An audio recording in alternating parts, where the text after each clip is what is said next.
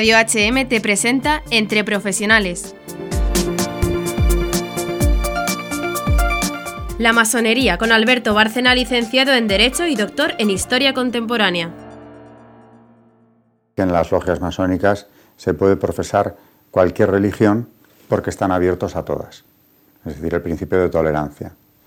Lo que practican más bien es un sincretismo religioso de elementos muy diversos. Lo que no puede afirmar nadie en una logia es la defensa del dogma, porque todo lo que sea dogmático, todo lo que sea una adhesión a la verdad, está totalmente rechazado. Entonces, la visión de Cristo, ellos dicen que no hay ningún problema en ser católico y a la vez masón, y de hecho cada vez hay más que practican esa doble pertenencia haciendo lo que les parece más conveniente, es decir, una de las conquistas masónicas ha sido el establecimiento de un relativismo moral y religioso que permite este tipo de situaciones. Luego, Cristo pues es tan digno de veneración en la masonería como puede serlo cualquier otro líder, digamos, o figura religiosa, o incluso filosofía religiosa. Ellos tienen que, en la masonería regular, que es la más conservadora, tienen que reconocer la existencia de un ser superior, como el ser supremo de los deístas. Pero claro, ese no es el de la Biblia. Y le llaman en las logias masónicas el gran arquitecto del universo, a cuya gloria se redactan todos los documentos masónicos. En esa imagen del gran arquitecto cabe cualquier concepto religioso que se quiera tener, incluso abstracto. Pero lo que no cabe es el de la revelación.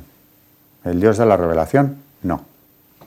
Porque claro, en cuanto entras ahí, por supuesto hay un mensaje muy claro, conocemos a través de la revelación atributos concretos de Dios y además hay una serie de dogmas. Por lo tanto, eh, la revelación es rechazable. Eso en la ilustración ya se ve con toda claridad. Es el deísmo que se practicaba en la ilustración, que viene a ser ese Dios supremo, ese ser supremo de los deístas ilustrados, algo muy compatible con el gran arquitecto, porque es un Dios al que se llega a través de la razón, pero nada más que a través de ella. Por tanto, sin atributos y sin dogmas.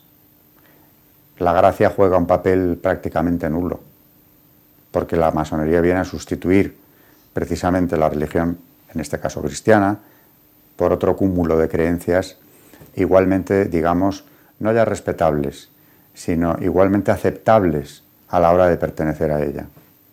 O sea que ese es el concepto que tienen de Cristo. Por eso dicen que no hay ningún problema en ser católico y masón. Claro, como no lo hay en ser budista y masón. Lo que pasa es que sí que lo hay, porque para eso hemos hablado anteriormente en otra ocasión, ¿no? de las condenas de los papas que explican perfectamente por qué no se puede esa doble pertenencia llevar a cabo. ¿no? En cuanto a lo del culto satánico, eh, algunas obediencias masónicas reconocen abiertamente que practican un culto luciferino, porque ellos diferencian muy bien Satanás de Lucifer. Son criaturas distintas y Lucifer puede ser contemplado como alguien muy positivo, que es el portador de la luz, un gran personaje de la masonería norteamericana, Albert Pike, en el siglo XIX, que es el que reformó o prácticamente dejó fijados los 33 grados del rito escocés antiguo y aceptado, incluso llega a entonar un himno a Lucifer, como el príncipe eh, de la mañana, el portador de la luz. Y aquí entra en juego precisamente ese elemento gnóstico de la masonería. Se llega a interpretar incluso en algunas de las logias, en los altos grados, porque en los más bajos esto ni se sabe, pero en los más altos sí que se llega a saber que la serpiente del Génesis, que es Lucifer, era un aliado del hombre, porque lo que le trae al paraíso es el conocimiento, precisamente el pecado original, porque el Génesis que dice, al hombre le hace centro de la creación, puede comer de múltiples árboles, todo está creado para él, menos del de la ciencia del bien y del mal.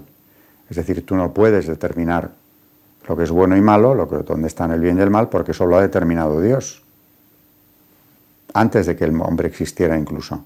Y la serpiente, en vez de ser el tentador, según estas interpretaciones que en los grados altos se, dan a conocer, al que ya llega a ellos, ¿no?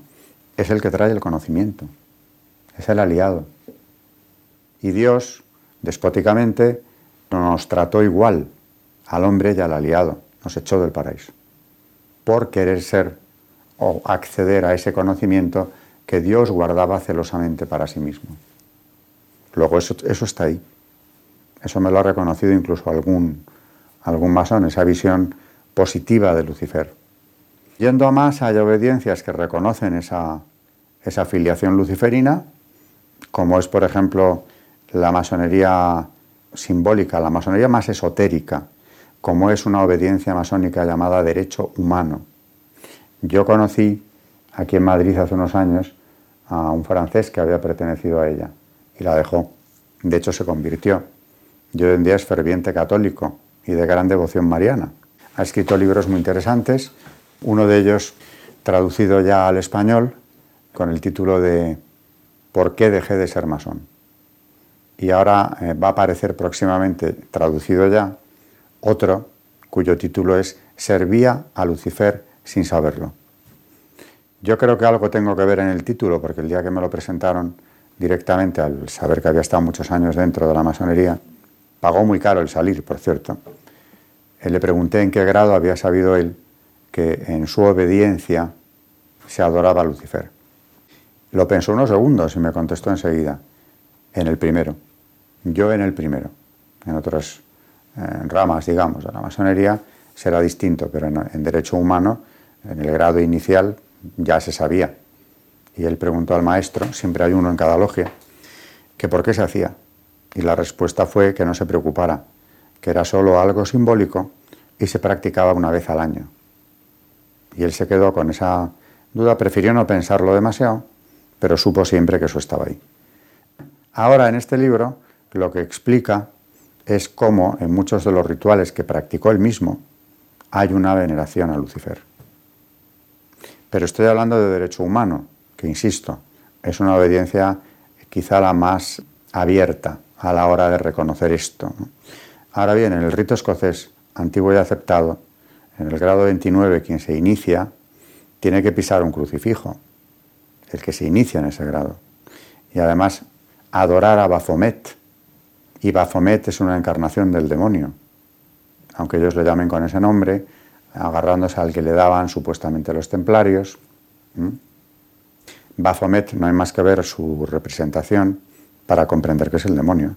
Cabeza de macho cabrío, tiene ambos sexos, tiene cuernos, en fin, todos los atributos que al demonio le damos como la imagen más conocida en Occidente ¿no? del demonio, es Baphomet.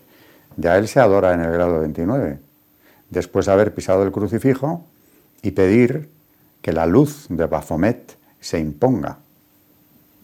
Si eso no es culto luciferino, y esto me consta que es cierto, porque en una conferencia que me invitaron a dar en el Club Financiero de Madrid estaba un gran maestro de la Gran Logia de España. Lo había sido, ya no lo era, pero lo había sido. Sarobe, ese apellido. Y cuando me pidieron que leyera este ritual, que verdaderamente me resultó un tanto incómodo, y gracias a Dios lo llevaba, llevaba los documentos encima, lo leí entero. Y al acabar la lectura, todos los que estaban presentes le miraban a él, porque él ya había intervenido. O sea, me contestó cuando yo acabé mi exposición y esperaban que lo volviese a hacer cuando yo terminé de leer el ritual que es muy detallado, y no contestó nada. Y pasó bastante tiempo hasta que le quitaron el micrófono comprendiendo que no iba a decir nada. Luego hubo un turno de preguntas que duró una hora y tampoco dijo nada más. Ya ahí, claro, quedó clarísimo que en ese grado 29 efectivamente se hace así. Hay una consagración a Baphomet, que es Lucifer. Lo que pasa es que los de los grados iniciales, incluso Albert Pike, que ya era en el 19, reconoce por escrito que no son informados de esto. O sea, este descubrimiento, este crecimiento gnóstico en la sabiduría que nos, que nos va elevando, supuestamente, se adquiere bastante después. No sé si antes del 29, en el rito escocés antiguo y aceptado, que por cierto es uno de los dos ritos más practicados en el mundo, uno de los dos más practicados, también en España, ahí ya no caben engaños, ahí el que ha pasado por ese ritual ya sabe lo que está haciendo. Por mucho que te quieran explicar que eso tiene significados simbólicos, es tan expresamente anticristiano y luciferino el ritual como que te tiene que quedar claro. Es un tema del que hay gente que prefiere no hablar, incluso católicos que quizá por un miedo, rechazo, aprensión que les da el asunto, prefieren no profundizar en ello, pero los papas del XIX sí que hablaban de la masonería como secta satánica. Y claro, eh, a poco que se conozcan ciertos rituales de los grados altos, esto queda de manifiesto. Es lo que hay. Y a mí, personalmente, me parece que si esto queda claro, todo lo demás me sobra. A la hora de condenar o aceptar la masonería, si la clave es esta. Por eso yo, cuando escribí mi libro sobre la masonería, quise dejar clarísimo que eso está en el origen mismo de sus creencias y rituales.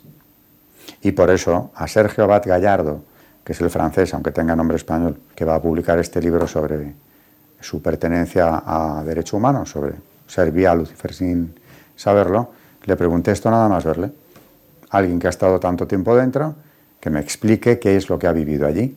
Bueno, pues eso ha dado pie nada menos que a un libro entero hablando de ello. O sea que no es algo que simplemente flote o aparezca veladamente detrás de algunos rituales, que también en otros rituales está mucho más velado, sino que a veces es tan expreso como lo que acabo de contar.